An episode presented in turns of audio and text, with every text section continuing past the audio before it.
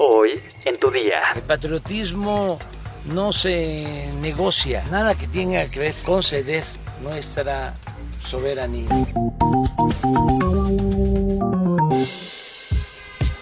Tu día con el Universal. La información en tus oídos.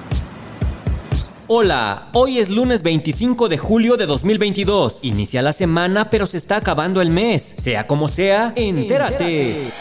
Nación. El presidente Andrés Manuel López Obrador advirtió que ni el patriotismo ni la soberanía se negocian. Por ello, no cederá en la defensa del petróleo y de la industria eléctrica en las consultas a la política energética nacional solicitadas por los gobiernos de Estados Unidos y Canadá en el marco del TEMEC. En un video difundido en sus redes sociales, en uno de sus recorridos de supervisión por la hidroeléctrica El Cajón de Nayarit, el jefe del Ejecutivo recordó que en las pasadas administraciones las hidroeléctricas estaban subutilizadas porque no querían que la Comisión Federal de Electricidad produjera energía y les daban preferencia a las extranjeras.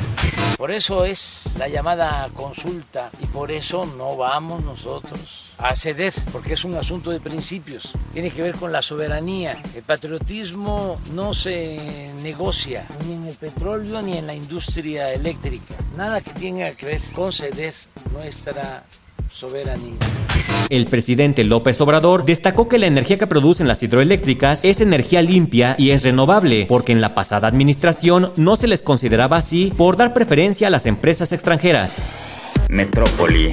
Este domingo 24 de julio, en una conferencia de prensa en Colima, la jefa de gobierno de la Ciudad de México, Claudia Sheinbaum, hizo un llamado a defender la soberanía nacional en materia energética e informar la propuesta de reforma electoral, donde expresó que se debe salir de nuevo a las calles a tocar puerta por puerta para informar al pueblo en qué consiste esta defensa y tener una verdadera participación ciudadana. En la misma conferencia, también motivó a las niñas mexicanas a seguir sus sueños de ser abogada, astronauta, presidenta municipal, diputada, gobernadora o cualquier profesión de su deseo.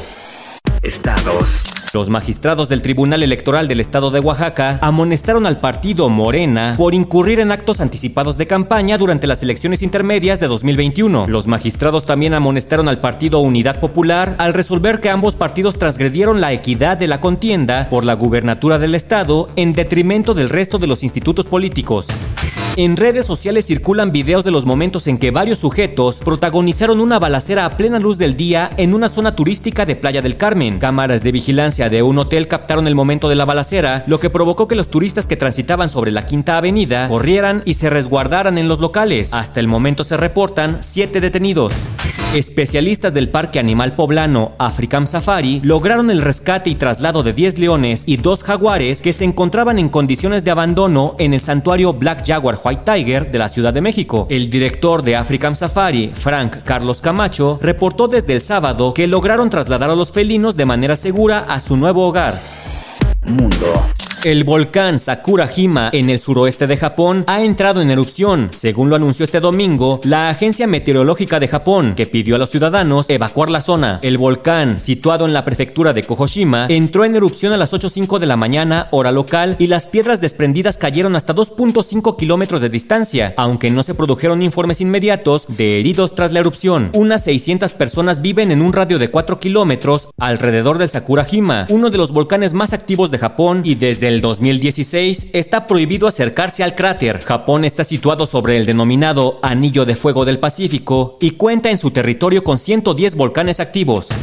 La tarde de este domingo se registró un tiroteo cerca de una exhibición de autos en Peck Park, en California, Estados Unidos, en donde al menos cuatro hombres y tres mujeres resultaron heridos. Por medio de un comunicado, la Agencia de Seguridad Humana y Contra Incendios de Los Ángeles notificó el hecho e informó que tres de los pacientes sufrieron heridas de bala, incluidos un hombre y una mujer, ambos transportados en estado crítico.